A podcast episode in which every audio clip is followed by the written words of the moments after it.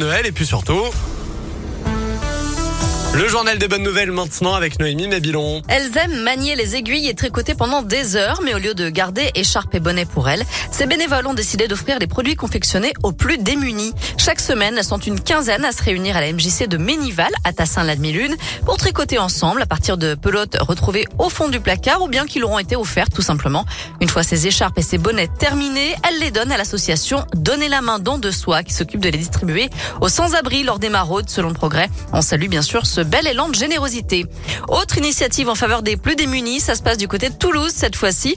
Kamel a créé une remorque plancha qu'il accroche à son vélo pour aller cuisiner et manger avec des sans-abri. Il est artiste la semaine et cuistot amateur le week-end. Il parcourt la ville avec sa plancha ambulante et s'arrête lorsqu'il croise un SDF. Alors en plus de lui offrir un repas chaud, c'est l'occasion de recréer du lien social.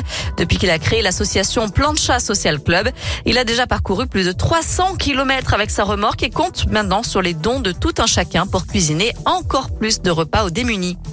Enfin, on connaît la liste des nouveaux lauréats du programme de reconquête du commerce rural. 43 communes vont bénéficier d'une aide du gouvernement pour retrouver un commerce de proximité. C'est le cas par exemple de Brest, Vallon et Césérieux dans l'Ain. Mercœur, Lavaux-de-Chilac et Saint-Romain-la-Chalme en Haute-Loire ou encore Pont-au-Mur dans le Puy-de-Dôme. Notez qu'aujourd'hui en France, plus de 21 000 communes ne disposent d'aucun commerce.